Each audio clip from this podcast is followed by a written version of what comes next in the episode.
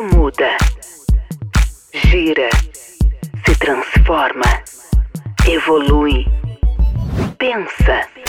Time Thinkers Podcast. Junte-se a nós. Viaje no tempo. Olá, vamos lá começar aqui mais um episódio do Time Thinkers e hoje eu tô aqui muito bem acompanhado com grandes amigos de longas datas aqui. Eu tô com meu amigo Valdomiro Figueiredo, especialista em direito médico, e meu amigo Felipe Ribeiro Coutinho, né, que eu não vou nem dizer de quando é que eu comecei a andar com o Felipe, que vai ficar parecendo que eu cheguei numa idade que eu ainda não tenho, pelo menos mentalmente. E aí o tema de hoje também não poderia ter gente melhor aqui para conversar sobre isso, que é o direito médico.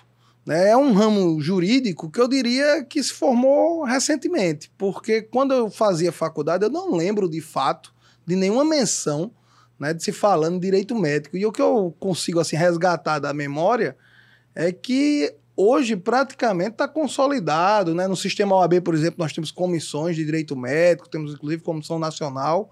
E Valdomiro, você vem se destacando nesse ramo, vem aí no, na sua trajetória, né? Você vem a, a, pegando casos e ao mesmo tempo participando de discussões acadêmicas e né, e reflexões sobre o tema que tem chamado bastante atenção. Então, vou começar o nosso papo hoje perguntando justamente como é que você se interessou pelo direito médico, como é que foi a construção desse ramo jurídico na sua carreira. Me diga aí, meu amigo, e se apresente e seja bem-vindo. Ah, bem, obrigado aí, André, obrigado, André, grande Felipe, meus amigos aqui também de longa data, né? A gente se conhece desde a época da faculdade. Felipe um pouquinho depois, mas também é, é, é contemporâneo, não deixa de ser. Desde e... conversa, eu conheci antes no São João. No São João. Mas eu já estava na faculdade. É. é você tá, já estava para entrar. era colégio. Rapaz, rapaz, tinha 17 anos ainda, né? Precoce. E o início, de, e o início com direito médico, realmente, você falou uma coisa que direito médico era muito tratado como, apesar que já existia um livro sobre a matéria, tudinho, o professor Genival Veloso de França, que é extremamente conhecido, e havia livros sobre a matéria e discussão sobre isso, e tratava basicamente do, de matéria administrativa. O que era o Código de Ética Médica e o que era o Código de Processo Ético. E que o CFM tratava através de resolução, e isso aí foi é, tomando um corpo durante tanto para atividade judicial como atividade administrativa e também sempre se inserindo nas ações que eram de responsabilidade civil. Na verdade, o direito médico é uma mistura de responsabilidade civil, também e tem o seu ramo na responsabilidade criminal, porque geralmente é tratado, a maioria da, da, das ações, as demandas que surgem sobre direito médico, é, acusações sobre de erro médico, e o erro médico pode gerar um dano é, a, tanto patrimonial, como também pode gerar um dano é, à vida, e isso tudo tem, tem desdobramentos nesse caminho. E também tem um desdobramento administrativo, que atua diretamente nos conselhos. Antes, os médicos faziam sua própria defesa, e depois eles passaram a contratar advogados para fazer isso e a coisa foi se profissionalizando. E hoje nós temos tanto é, comissões que tratam de direito à saúde, direito médico, que estão se desdobrando cada vez mais, como também a gente tem é, especializações. É, não, não, ainda não vi na graduação é, cadeiras específicas, mas existem cursos que são dados para em graduação ainda sobre direito médico. Mas, mas só é de existir pós-graduação já é excelente, né? Porque já se permite uma especialização, como o próprio nome. Já. Né? Como comumente é conhecida as pós-graduações lá do censo. E muita gente interessada. Né? É muita gente interessada.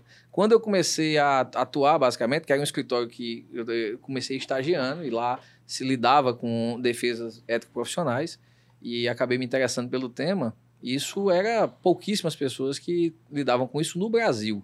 Não dava para fazer um encontro, de repente, de advogados que atuavam direito médico. Depois, não. Depois a coisa ficou. E hoje em dia, por exemplo, quando eu fui da Comissão Nacional de Direito Médico na, na gestão passada do Conselho Federal da OAB, é, eu conheci é, pessoas de todo o Brasil, né, colegas de todo o Brasil, que lidavam, que tinham publicações, que tinham livros, que eram extremamente dedicados, uns mais à parte acadêmica, outros eram assessores de conselhos e outros é, atuavam realmente na defesa de médicos e ampliavam isso para outros setores, né? Porque não deixa de ser um nicho de mercado que você acaba tendo um, nesses clientes também, clientes que têm uma vida social e econômica fora dali. Eles é, compram, esse era um ponto, né? Acho que o crescimento do ramo, eu ia até questionar Felipe, porque o, o, o, crescimento do ramo acho que tem muito a ver também com o sucesso econômico da, Da profissão, classe. da classe. Né? E Felipe, como filho de médico, pode falar um pouco desse sucesso econômico da classe. Naquela época a gente vivia, não vivia esse apogeu, né, que é hoje. E uma coisa que eu senti falta, Valdomiro, como você falou, e que foi um, algo que me despertou muito curiosidade durante a faculdade, né, e justamente por, por ter meu pai como médico, meus tios, meus primos, né, Família, família de médico, Felipe tem praticamente, só de neurologista tem quantos? É, Felipe? neurocirurgiões, acho que tem, são oito hoje, né. Monta um plano de saúde. É. Uma cooperativa pelo menos monta, tem. monta, tranquilamente. E aí eu me interessei muito também pela bioética, né? Que faz é, essa interface, né? Tá ali permeando todo o direito médico. E naquela época já se tinha aquela questão da clonagem da, da, da ovelha Dolly, né? E outras situações. Novela O Clone. E que hoje ganharam uma proporção, né? Muito maior, né? Hoje nós já falamos, né? De extrair uma consciência humana, né? E colocar dentro de uma máquina quando alguns falam né, do projeto de Yamarte, né, o projeto de Yamarte não, é, não são com seres humanos é, tal qual nós conhecemos, sim, mas com seres humanos é, com a consciência extraída e colocada, inserida dentro de uma máquina que pode ser ou não né, é, semelhante a um corpo humano. Então, dentro dessa perspectiva, como é que está a bioética, a discussão da bioética hoje dentro do direito médico? Olha, a bioética, ela tem. É é uma, existe sim pessoas, inclusive colegas, que se dedicam quase que exclusivamente a isso. E a discussão é extremamente doutrinária, é ampla nisso aí. E ainda não chegaram realmente a, a, a conclusões. Né? Então, quando você fala do. Até onde é ético, até onde é o limite ético de se, de se é, in- intervir numa vida, colocar uma vida de, de outra forma que não seja a forma natural, da evolução natural. Tudo isso ainda. A gente tem uma discussão sobre aborto hoje que tá norte- voltou a nortear o nosso, o, nosso ju- judiciário. Né? E a, a bioética também, ne- nesse ponto aí, ela ainda. Existe muito debate. É, a corrente majoritária, pelo que eu entendo, é sempre aquela provida, né, que sempre é, define isso e evitar que se há uma tentativa do homem brincar de Deus, aquela, toda aquela história, há uma, uma resistência grande a isso, é maior do que a resistência do avanço à ciência. Mas isso acho que está longe, é uma discussão muito complexa, ainda está longe de, de haver uma, uma, uma conclusão ou uma maioria. No, no âmbito da OAB, a gente tem os provimentos, né? Os provimentos da OAB. No âmbito do Conselho Federal de Medicina, né? o CFM, é, como é que se chamam essas normativas? Porque o só para o público né, acompanhar bem a discussão, Geralmente são É, resoluções. né? resoluções, lá Uhum. se chamam resoluções, né?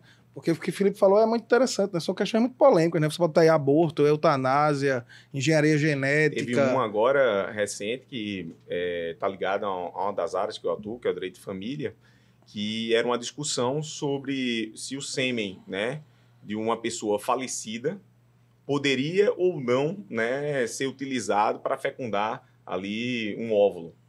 E o STJ recentemente chegou a um entendimento que só se houvesse autorização expressa né, Em vida. da- do, é, exatamente, do falecido para que pudesse utilizar o seu, o seu sêmen. Porque isso gera também reflexos né, na sucessão e fora da ordem, né, por exemplo, de uma bioética mais ampla, mas do ponto de vista estritamente jurídico, né, isso traz problemas, né, ou não só problemas, mas situações que merecem um, um tratamento diferenciado por parte do judiciário. É, eu só me lembro a lição do meu professor Eduardo Raben Rocha, que dizia que o carro do direito quebrou. E nessas questões, é, para mim, quebra rápido, porque como é que você vai dar validade a uma vontade que não há mais personalidade? É. Ou seja, uma, uma vontade pós-mortem é uma vontade sem personalidade, porque a personalidade jurídica se extingue com a morte. Então, esses desafios da bioética é, é, são sempre, né? é, intrigantes, porque eu acho que não tem longe, né, de passar consenso perto, Eles fazem né? paralelo com, com o testamento? Hum, Não, fizeram um paralelo né, com relação à doação de órgãos. Né? Hum. Se você já tinha autorizado, então poderia. Mas a né, finalidade É, mas é, tão a- diferente. mas totalmente aí, diferente. Exato, É, e a a repercussão a finalidade é é- completamente é. diferente. Né? Porque o que o Felipe falou, para quem não acompanhou, porque o Felipe fala muito técnico, sucessão. Imagine que você, de repente, meu pai deixou um sêmen aí, que meu pai já faleceu, Pode nascer um irmão. e possa nascer um irmão meu que Ou agora irmãos. tem direito, ou irmãos, né? Que agora tem direito a uma herança que pode estar em partilha ou já partilhada. E como é que fica isso? essa é a então, imaginem quantas confusões é pode assim, surgir a SEMI partir é lá do disso. passado, vai valer antes da morte dele. Ah, é porque a questão da... da- aí é, Da é a parte... né? É, a parte da preservação, né, da, da, da- vamos dizer assim, da produtividade do sêmen é tranquilo hoje em dia, né? Eu acho que por décadas, né? Isso. Se consegue A guardar. conservação, né? é. a conservação, líquido, é. Não, e aí você vê, isso é uma. São casos sui generis, apaixonantes, porque quem vai discutir bioética vai ficar realmente apaixonado por um tema desse. Até que ponto você pode chegar aqui no direito de família, no direito sucessório, no direito civil, né? Aquela. é, até que ponto é crime. Então, isso sim é, é uma, é- são discussões bem mais doutrinárias, em casos bem mais específicos, do que no generalismo, a maior parte do problema é, que envolve direito médico está enquadrada nas acusações de erro médico. Então, isso aí é. Vou dar porcentagem aqui, né?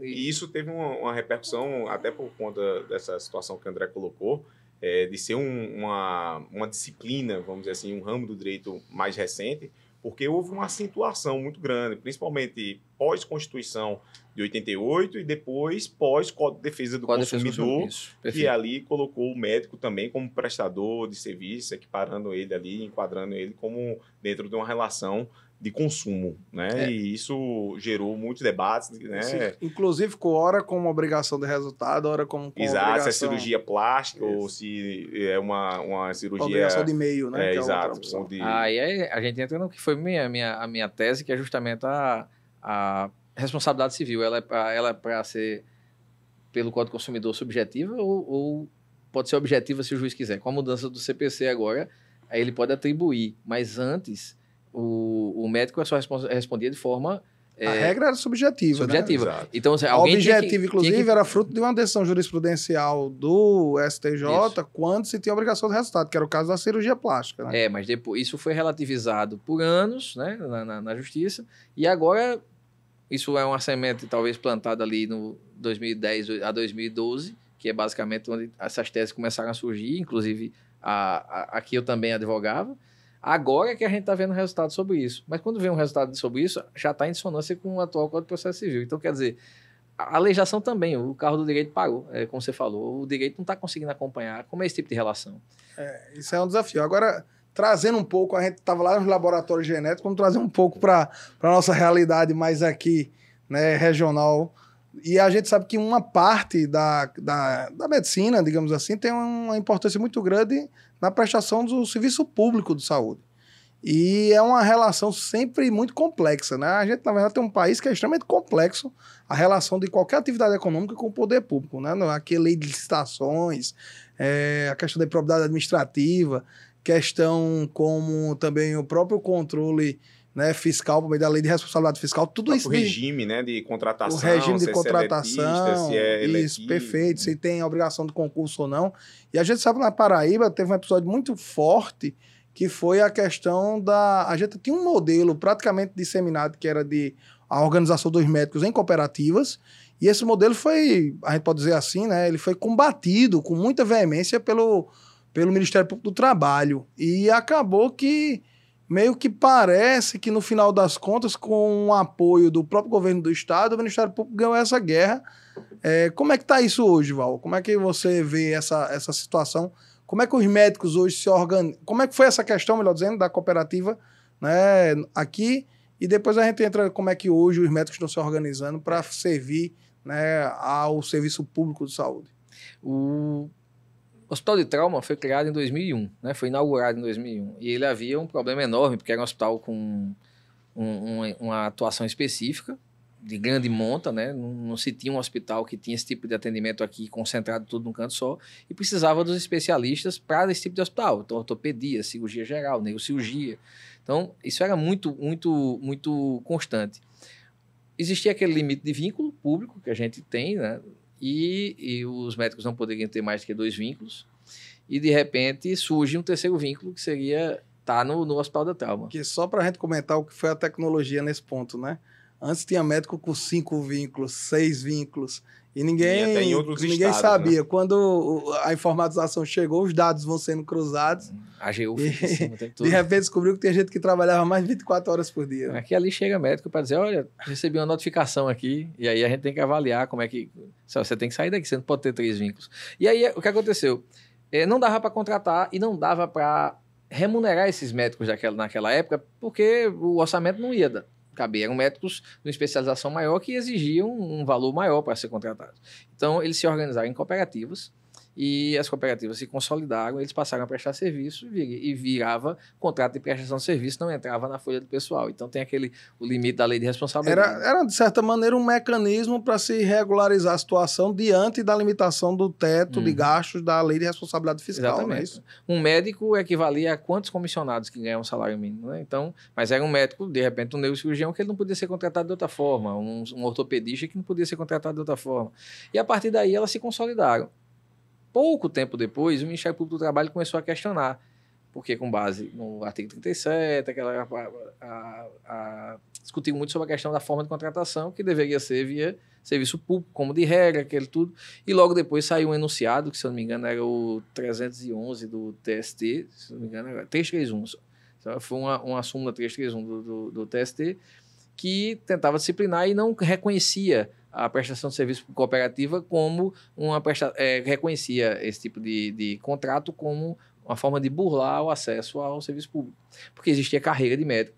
Exato, evitava a questão do concurso público, né? A partir daí começou esse combate, até que veio uma ação civil pública, que ela durou de 2006 até 2013, mais ou, ela até, até 2011 mais ou menos, e até que chegou e, e transitou em julgado, mas logo que ela transitou em julgado, o governo do estado da Paraíba, na época, contratou, acho que ao final de 2011, se eu não me engano, a, é, desafetou, acho que o, o, o Hospital de Trauma, não lembro como é que foi feito isso aí agora, mas o Hospital de Trauma passou a ser gerido por uma OS, né? E a É, partir que daí... Aqui acabou chegando a famosa Cruz Vermelha, né? Exatamente. Pra quem é daqui da região da Paraíba, todo mundo já ouviu E as falar. OS passaram a contratar o que eram as cooperativas antes para prestação de serviço. Isso continuou por muito Ou tempo. seja, no final as cooperativas continuaram, né? Só que agora, como a OS é uma entidade Privada. privada, já não tinha mais a, a mesma limitação Exatamente. que o Estado. Né? O Aí- Estado, no entanto, pagava a OS, que pagava Veio aquela operação a- saiu Fábio, mais cara a é, né? é isso que eu nunca consigo entender, porque também a tese do concurso público é uma tese interessante, é quando a gente pensa assim, não, vamos fortalecer, né, criar um- um- uma política de Estado com uma, uma carreira mais sólida. Só que o custo da contratação individual e para o próprio médico abdicar de outros compromissos, né, aí é muito alto. Então, para o Estado, a, a, a- solução mais barata, me parece, continua sendo, seria contratar direto a cooperativa. Tem, mas tem outro ponto de vista. Não vingou, Tem né? outro ponto de vista, porque tratava-se de um hospital com, que deveria ser na capital, deveria ser enorme, deveria ser de ponta com, com especialistas de ponta. Se você fosse é, colocar por concurso público, esse especialista de ponta lá, que entrar com 30 anos, depois ele não ia ter interesse nenhum é, de, depois de 10, 15 anos, estar se atualizando, a não ser que fosse uma vontade própria. Então, só se, só se imaginava esse tipo de, de contratação via, via concurso público se fosse para uma carreira que houvesse uma evolução, para manter o, o profissional sempre motivado a melhorar e a prestar um melhor serviço. Não é o caso, o cara já entrava no topo. Né? Existe, existe essa reclamação em diversas outras áreas. Você não pode pegar um profissional de TI de repente e fazer um concurso. Em 10 anos o cara está jogando paciência ali no computador. Não, não, não vai se imaginar que ele vai ter, sem, nenhuma, sem nenhum incentivo de evolução na, na carreira, é, um- querer melhorar e querer prestar um bom serviço. Você parece que está atacando a estabilidade do servidor. Não, eu estou colocando que alguns serviços específicos eles devem ser contratados à parte mesmo. Então, o serviço que ele nunca vai mudar, o cara que vai fazer um concurso para aquele que ele nunca vai mudar, ou não tem um plano de carreira. Porque você vai fazer um plano de carreira, mas um plano de carreira dos juízes, por exemplo, eles começam na comarca lá do interior e vem e tem aquele incentivo de chegar até João Pessoa, É um digamos. plano interessante, já começa no teto constitucional quase. Pois é, já começa. no te- É, e vem acumulando até chegar aqui. Não, tem, não teria isso para médico. Qual era a motivação? Então a ideia é que, para eles poderem pular esse tipo, eles não tinham como fazer um plano de carreira para os médicos na época, eles contrataram através disso. Eu sou, você sabe, vocês sabem, eu sou entusiasta do cooperativismo. Eu acho que o cooperativismo é, a- é a forma mais justa de se distribuir renda entre quem sabe fazer a coisa. Mas existia uma crítica também, porque as cooperativas acabavam se entrincheirando, né? E não permitindo também o ingresso, né? E novos de profissionais. novos né? profissionais, né? É. O que impedia também o acesso e que isso seria oportunizado, né? Através de um concurso público. Pois é. Só, só para você É. pegar a emenda de Felipe aí, já. Inclusive tem essa alegação na, nessa linha de, forma, de formação de cartel, né? É. Isso Que era a do- ideia de que, justamente, essas espécies de fazer uma espécie de panelinha que podiam controlar determinadas Exato. especialidades médicas. É É aquela história. Nem, nem advogados são todos da mesma área, nem médicos, né? Então a gente tem que ver. Então, nesse caso, um, a gente tinha aqui, eu vou dar um exemplo de uma, de uma cirurgião pediatra. Cirurgião pediatria, é, há 10 anos, tinham cerca de 16. 12 aqui e 4 em Campina Grande. Ninguém fazia cirurgia de criança, não fosse esses, ou alguém que se. um médico que se dispusesse a fazer sem ser da especialidade dele. Hoje, não temos 20.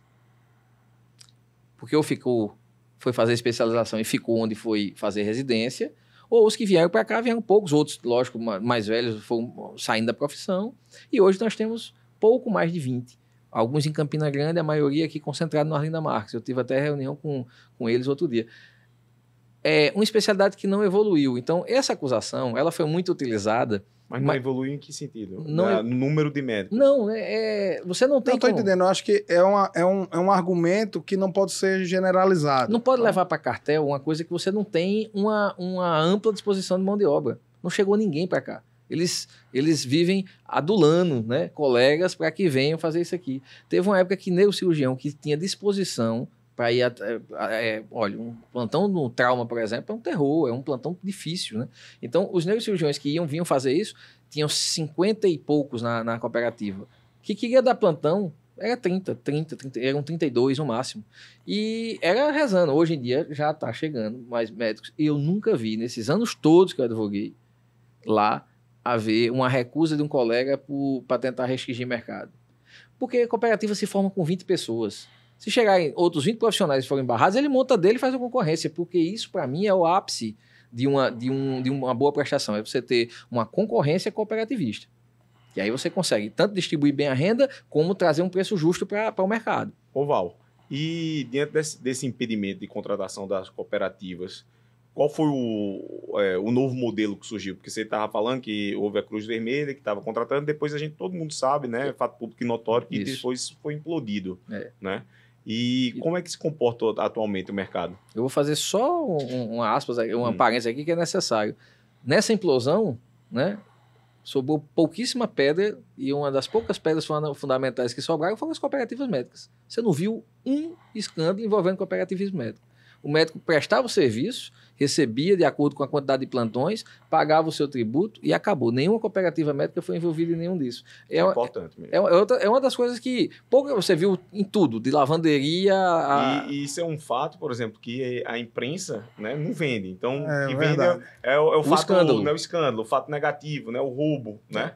Mas o fato positivo, né, de ressaltar essa situação das cooperativas, né, que não foram envolvidas nesse mar de lama, é, é importantíssimo. Não, Mas tem um fator aí, viu, Felipe? Que eu não tenho a experiência de Valdomiro, mas trabalhei também em cooperativas e eu acho assim que o problema da cooperativa, até jogo para você, é que tem um lance assim, há muita horizontalidade, eles realmente, no geral, né, você tem essas cooperativas de profissionais, principalmente na medicina, eu trabalhei com algumas, é, você vê que tem muita horizontalidade, são colegas, né, se tratam com muito respeito e, e com muita audição ao outro, mas aí falta um pouco também aquela história do velho ditado: panela que muita gente mexe, ou sai crua, ou sai queimada.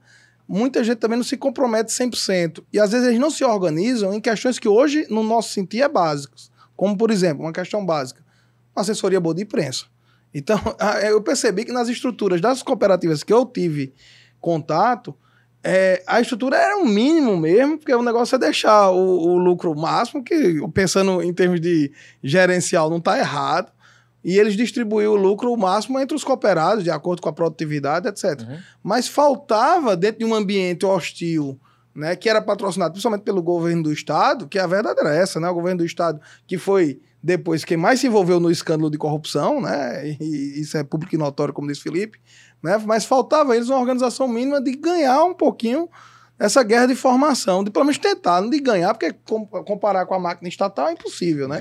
Mas pelo menos tentar jogar a versão deles dentro do, Eu do público e da sociedade. E eles não faziam Eu isso. cheguei a advogar simultaneamente para quatro. Apenas uma teve assessoria de imprensa por um bom tempo. E realmente essa fez muita diferença. Inclusive, grande parte das vitórias eram porque a gente conseguia externar ao público o que estava acontecendo. Mas é. Eu, o que você Eu me lembro o governador, né, o ex-governador do estado, Ricardo Coutinho, chamava de máfia branca. Isso. É, ele falava, era essa a expressão que ele falava. Era. Então, isso assim, é denegrir uma, uma, uma categoria, categoria. inteira, né? E, de novo, cometendo o erro de generalizar. Isso né? começou no município, né? Sim, o que é verdade. Foi o primeiro Quando, que tirou. quando ele já era gestor também, né? Isso? É, ele foi o primeiro que afastou a cooperativa do município. É. Depois, quando foi governador. Mas assim, quando foi governador, acabou entrando nas OS. As OS acabou dando. É, uma, uma, uma coisa boa de lembrar é que o, o delator, né? Ele tinha coisa de centenas de horas de gravações, né? E não tinha nenhuma gravação que envolvia, que envolvia a cooperativa. Agora, o resto ele envolveu quase todo mundo. Com certeza ele gravou também as conversas com Possivelmente, eu fiquei louco que vazasse não- uma conversa Não nossa. lá. vazou uma conversa porque não tinha sentido, é como você disse. Agora, Realmente sabe por que é, um mais fato difícil? Sabe por que é mais difícil a corrupção? Porque é o seguinte: cooperativa tem eleição de dois a quatro anos, muda uma diretoria inteira. Todo mundo se mete porque são todos, é, você falou, é tudo horizontal. É muito difícil numa cooperativa com uma diretoria que é sendo renovada e é obrigatoriamente renovada. De, geralmente eram três né, diretores e sempre um tinha que renovar no mínimo. Quando acontece isso aí, é muito difícil que não haja aquela conversa que, que, que espalhe a notícia. Então, a cooperativa tinha muita dificuldade, por exemplo, para quem lidava com cooperativa, de manter segredo de qualquer coisa. Até quando a gente ia renovar contrato, se a É passa- engraçado que até entre eles, né? É, a gente passava, de repente, alguma estratégia do, do que, de como a gente ia fazer para renovar o contrato. E Isso, isso chegava para o gestor. O gestor já chegava para a gente já com a, com a solução pronta, ou barrando o nosso, nosso pleito. É normal isso aí acontecer.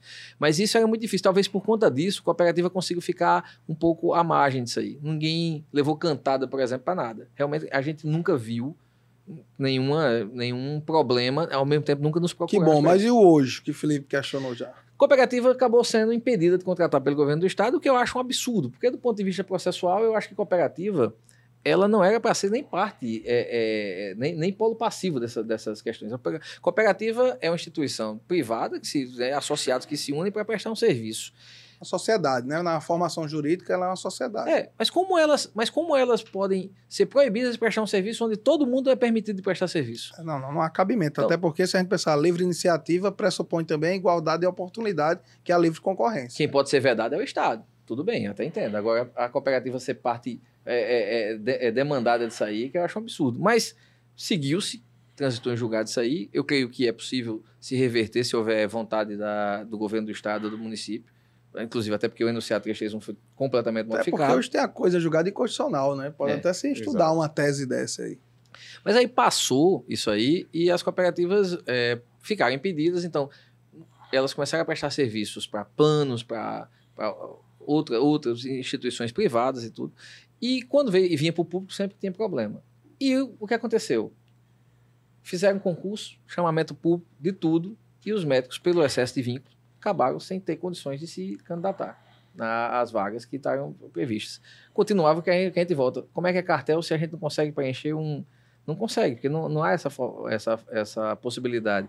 Então, o que, o que é que os médicos fizeram? Eles saíram do modelo de cooperativismo e foram para o modelo para fazer é, é, sociedades limitadas para poder é, prestar o serviço, basicamente, uma característica semelhante, aliás, a mesma característica que era na prestação de serviço para a cooperativa, são os profissionais com a mesma especialidade, mas agora organizados Em numa- sociedade limitada. numa, numa sociedade Ou limitada. seja, saiu-se de uma sociedade simples, com um cunho mais econômico-social, horizontalidade, mais democrática, para um modelo mais empresarial estrito senso, onde você vai ter a possibilidade de um regular com muito mais elasticidade, podendo ora puxar mais para uma sociedade de pessoas, ora mais para uma sociedade de capital, conforme o gosto do Ou freguês. de repente alguém, um grupo menor se junta e fica com um controle é, acionista maior e vai mandando nos demais e a gente começa a ver de novo o que, o que é uma horizontalidade, inclusive, em respeito à, posição na sociedade e você de repente vai começar a ter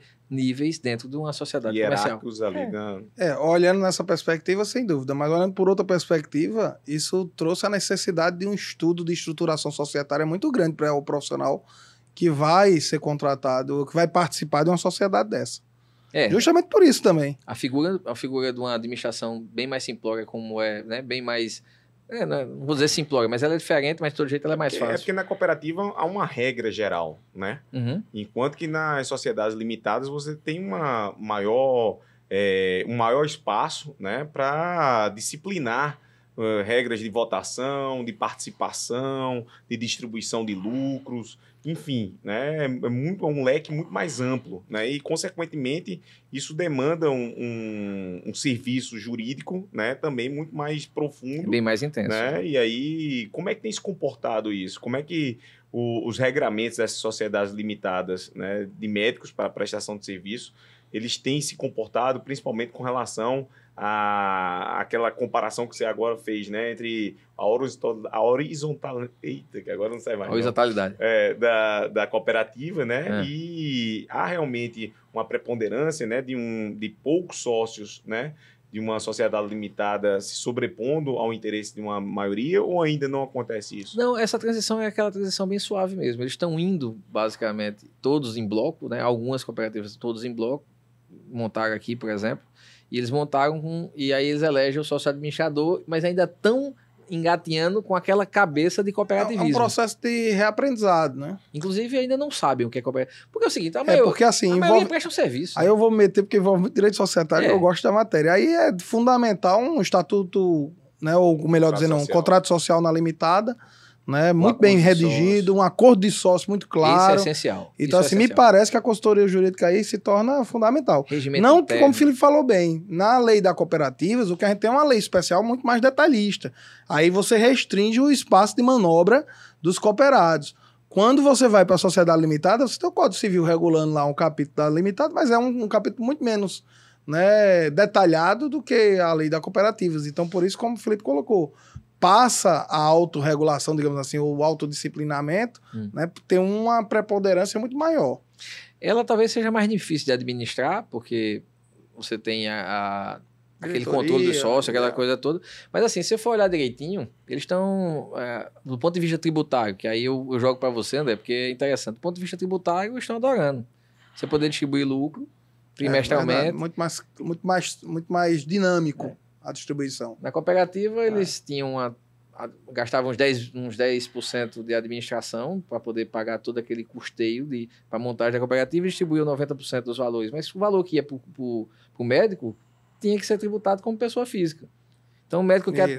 A maioria dos médicos hoje a- a- é uma profissão ainda muito bem remunerada, em comparação às às demais profissões. Eles geralmente tributam numa- nas alíquotas maiores. Hoje não. Hoje, de repente, eles estão pagando ali 16% ao geral e quando vai para a pessoa física, vai sem tributação. Exato. É 16 uma a 18. vantagem enorme, dependendo do caso aí, é porque claro que você está pegando cooperativas que tem um faturamento alto. Mas se a gente pegasse o cooperativo que tivesse faturamento mais baixo, a gente pode estar falando de tributação perto dos 10% até. É, Então, assim, porque claro que depende da necessidade do estado, do município, com cada especialidade, né? Então você vai ter situações diferentes. É porque como a gente tem aqui, a gente vê mais a contratação do estado em, e a necessidade de uma boa quantidade de profissionais para uma área muito grande de atendimento, né? A, a região metropolitana de João Pessoa, normalmente na Paraíba me corrija, mas é por aí. Campina Grande pega praticamente o- o- a área inteira ali se do Agreste. hospital, pega brejo também. Pega, Não sei se pega o sertão, se patos para frente já é mais alguém que é, pega, já né? Pega. Pato ser um mas, regional. É, né? tem um regional, então assim. Mas, as é- áreas são enormes, né? Mas isso daí você pode observar, né, que todos os municípios têm casas, né, de assistência aqui para pacientes que Que se tratam em João Pessoa. Então É. João Pessoa acaba Ambulância terapia. é, da- do, do estado inteiro, né? A ambulância terapia ainda é muito utilizada, principalmente nas cidades menores, ainda, infelizmente ainda, ainda é regra isso aí. Exato. É verdade. Pois, gente, olha, a gente já falou da questão da responsabilidade civil, falou agora da questão das estruturações societárias, seja por meio do cooperativismo, por meio das sociedades empresariais. Né? Falamos de bioética, que o Felipe trouxe, que foi uma temática interessantíssima. Faltou alguma coisa aqui, direito médico, que, é que a gente ainda tem que é para mostrar, e porque eu acho que também é um, um, um episódio que vai ajudar não só os médicos, que com certeza aqui eu acho que teve algumas informações interessantes, mas vai ajudar também o pessoal do direito, principalmente o jovem, né? Que a gente tem um público muito jovem de estudantes, para mostrar quanto esse ramo é promissor, né? Você tem ainda, nas questões da bioética, um, um- um monte de, de situações que vão chamar especialistas, mas as questões mais antigas né, não saíram de moda. Né? Tá aí Valdomiro mostrando que houve uma evolução do problema, né? É, hoje em dia as sociedades elas conseguem se, se organizar nesse ponto para poder prestar o mesmo serviço, porque o, o que é a essência no final? É poder prestar serviço para uma população que, se não fosse esse tipo de, de empresa, ela não teria atendimento. Porque os impedimentos de, de por conta de vínculo, por conta do, de outra série de, de, de, fatores, eles acabam impedindo que esse, esse médico chegue lá na ponta para poder atender.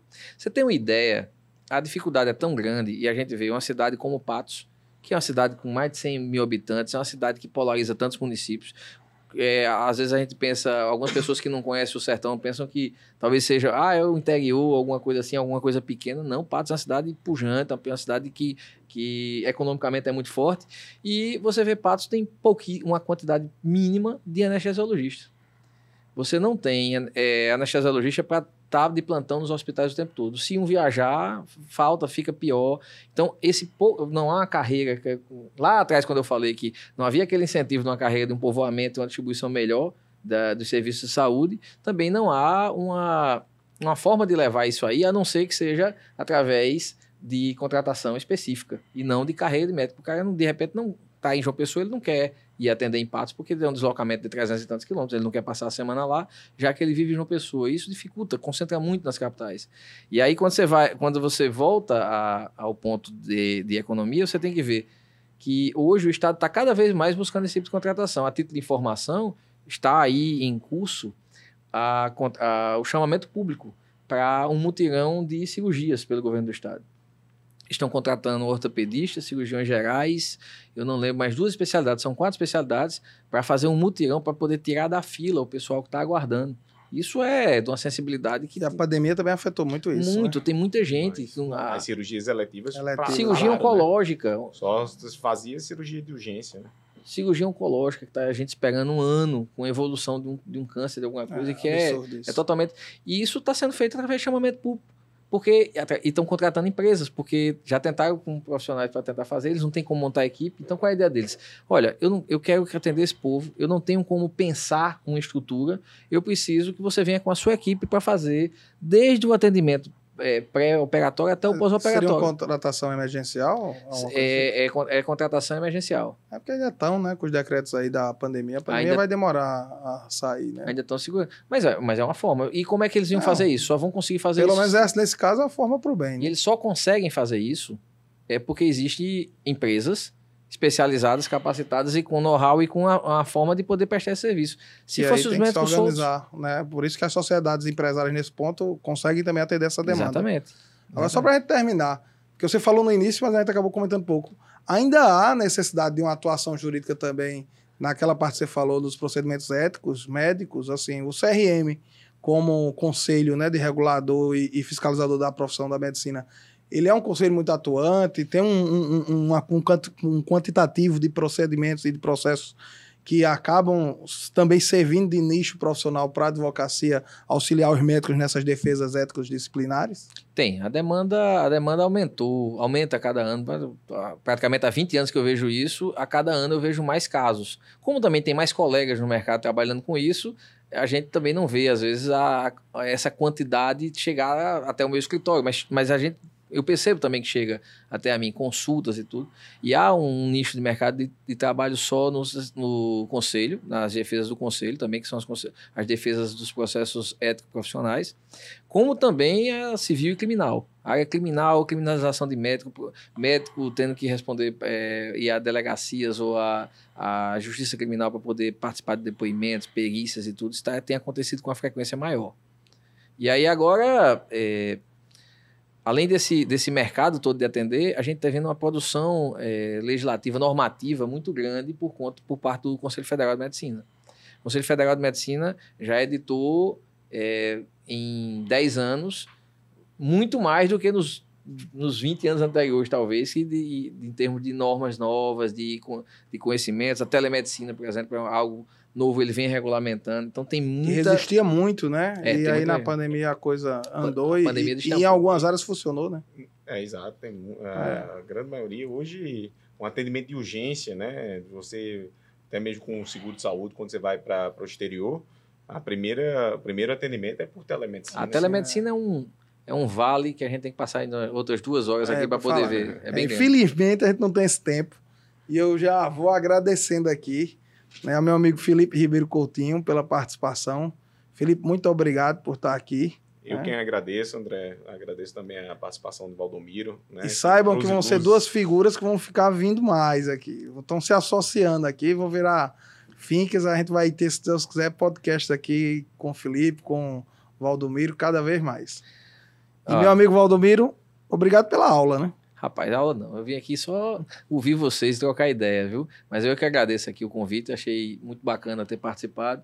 A gente vai participar de novo outra vez aí, com, trazendo de repente para discutir telemedicina. Vamos, vamos mesclar, né? A última mesa só de direito, depois a gente faz uma, um, traz os médicos aqui também pra gente ouvir a versão dele das, das bom. coisas e dos problemas, que aí fica mais, mais interessante e inter- interdisciplinar. Mas é isso. Agradecendo aqui mais uma vez a todos vocês, nossos thinkers, né, que nos incentivam aqui a continuar. E esse foi mais um episódio do Time Thinkers. Até a próxima, se Deus quiser. Forte abraço.